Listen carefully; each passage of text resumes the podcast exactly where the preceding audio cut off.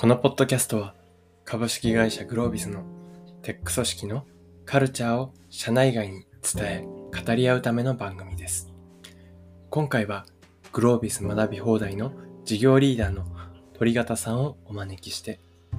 人生ストーリーや志についてインタビューする回となっております。それではどうぞ。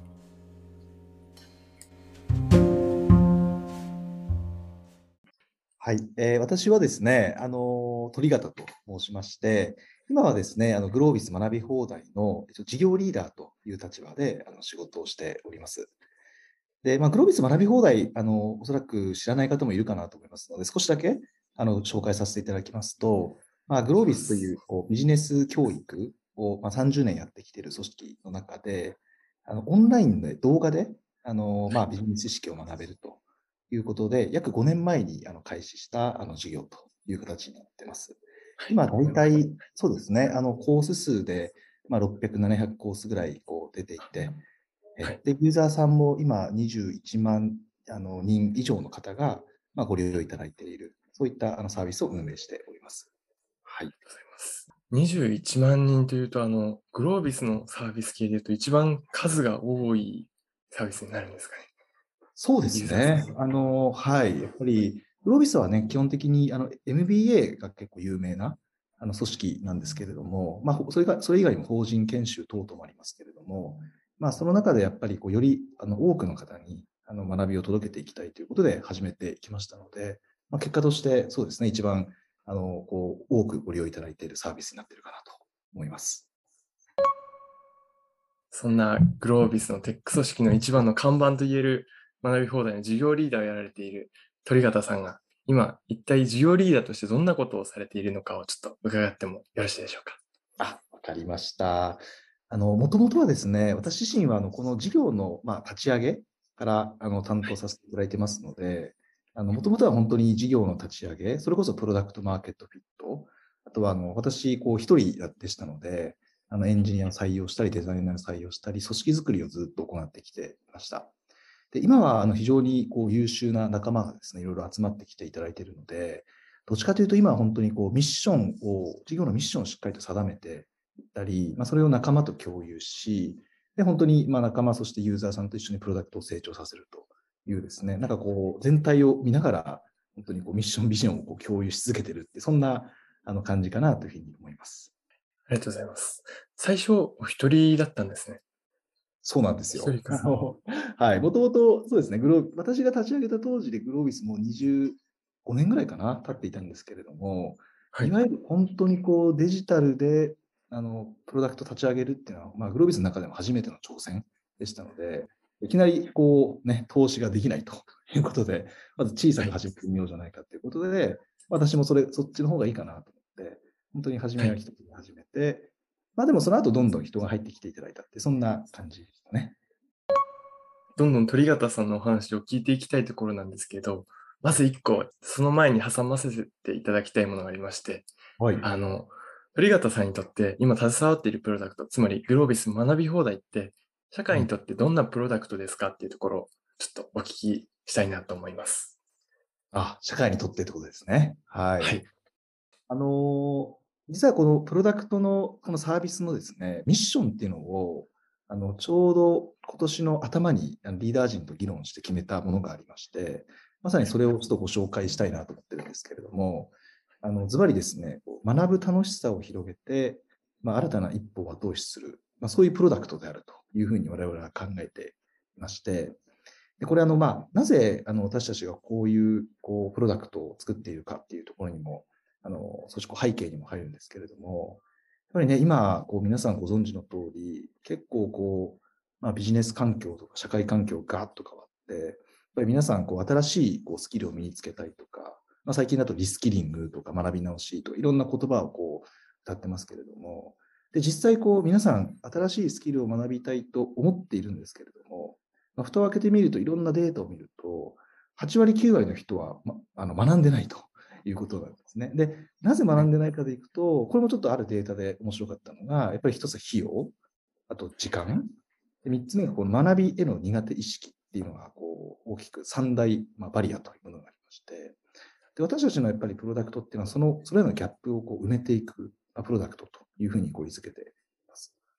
ですので、まあ、実際に私たちのこうサービスに触れて学んでいただいた方の、まあ、約今9割以上の方が、まあ、何らかしらのこう新しい一歩をですね、踏み出す、ないしは踏み出す意思があるという方が使っていただいているので、まあ、そういったこう価値を、まあ、少なからず提供できているんじゃないかなっていうふうに考えています。ありがとうございます。学びの一歩を踏み出すためのプロダクトみたいな感じなんですかね。そうですね。こんな感じざっくりと。ざっくりと。はい。それでは、大体その、グロービス学び放題の、えー、ものも、社会の価値もちょっとお伺いできたので、うん、次は、えー、鳥方さんの人生だとか大事にしていることなどをどんどん深掘らせていただこうかなと思っております。それでは、実は、ポッドキャストでは見えないんですけど、ライフラインチャートを書いていただいてまして、で、そちらをちょっと拝見させていただきますと、思ったよりも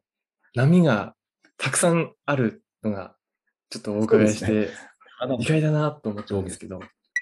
では、まず一番最初に始まっている企業意思の決定からちょっとお伺いしてもよろしいでしょうか？あ、わかりました。あの、そうですね。私自身のこうキャリアを少しだけご紹介しますと、新卒があのサイバーエージェントっていうところに入社をして、まあね、あの結構藤田進さんなんかを私も尊敬をしながら、非常にこう憧れて入っていきました。で、まあたまたまこう、サイバーエージェントの外のあの仲間たちと、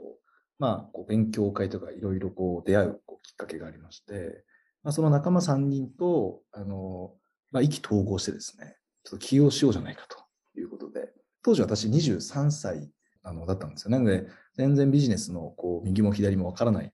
中で、でもやっぱり、はい、まあ、こう、少し当時考えたのは、やっぱり、サイバーエージェントって結構当時でも有名で大きい会社でしたので、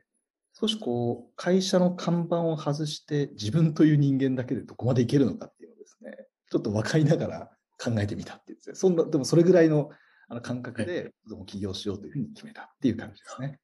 あそうなんです。結構、フラットというか、あの、ものすごく大きななんか決断をしたっていう感じはないんですね。その、お伺いする限りは。そうですね。なんなんか本当にこう、心の中から、まあ、やっぱりこう、ご縁とかタイミングってあると思うんですよね。はい。私の場合は本当にたまたま23の時に本当に素敵な仲間と出会って、あの、多分その後いろいろこう、結婚したりいろんな責任を持つとなかなか身軽に起業できないんじゃないかなっていうのも当時少しこう考えて、はい、まあやってみようかって、ダメだったらまあ戻ればいいしなっていう、本当にそれぐらいの気持ちであの起業したような形になりますね。はい、ありがとうございます。そんな、えー、鳥形さんの次のライフラインチャートが一気に加工しているところが創業苦労のところになるんですけど、はい、こちらおそらく一体何かがあったのかなと お伺いしてもよろしいですか？そうですね。あの、起業した内容が、いわゆるこう PR 会社ですかね、PR エージェントを立ち上げましたので、はい、あので私自身はサイバーエージェントでネットの広告代理店をやってたんですよね。の営業をしてたので、はい、なんで、まあ単純にこう私自身が未経験だったということがまず一つです。で、あとはやっぱりこう、まあ若いあのメンバーで、まあほぼ同世代で起業しましたので、まあそれこそ、まああの体力の続く限り、とにかく長時間働いて結果を出すと。いうですね、まあ、そういう勢いでやってきましたので、まあ、でも苦労って書いてますけれども、ものすごいこう気持ちが落ち込んだとかそういうことではなくて、単純にこう忙しかったっていうぐらいのあのこうダウントレンドって感じですね。じゃあ、あの、鳥方さん的には別に辛いとかそういうわけの下がっているものではないんですね。そうですね。本当に。大変だった。いやで、大変だったって感じですね。本当に。なるほど。毎日遅かったっていう、はい、今振り返るとですね、感じです。ありがとうございます。はい、では、そこからギュンと上がりまして、業績好調になられたところがあると思うんですが、こちらもなんか、同じ会社、その起業された会社で、えー、業績好調されて上がっていった感じなんでしょうか？そうですね。これは、あの、本当におかげさまでと言いますか、あの、まあ、当時やっぱり、あの、なんていうんですかね、こう、私たちだけの力というよりも、私たちの前の世代のやっぱり起業家の人たちが、ベンチャーでもやれるじゃんっていう、そういう実績を結構残していった時期だったんですよね。それこそ、あの、サイバーの藤田さん、楽天の三木谷さんとか、まあ、いろんなこう起業家の方が社会にインパクトをいい意味で与えていた時期だったので、なんか私たちがこう起業して、本当に若いながらも、大企業とかにこう営業行くとですね、絶対門前払いされるのかなと思いきや、やっぱりこう若い人でもしっかりとやれるよねっていうのは、なんかこう雰囲気としてはこう、まあ、捕まえていただいていて、まあ、それでこう業績が非常に伸びていったっていうのがあります。なので、ちょっとこう、ライフラインチャートのこう上で赤字で私は先代の本って書いてるんですけども、やっぱりこう自分たちの前の世代の人たちの培ってきたものがやっぱり今、こう、当時私は受け取ったなっていう、なんかそそんな感覚を持って、あの、事業をしていたという感じですね。ありがとうございます。なんか、鳥川さんのお話を聞いていると、いい仲間に出会えたとか、先代の恩だとか、なんか、人に対する思いがすごい強いなって感じながら聞いていました。ね、はい。そんな感じだった、ありがとうございます。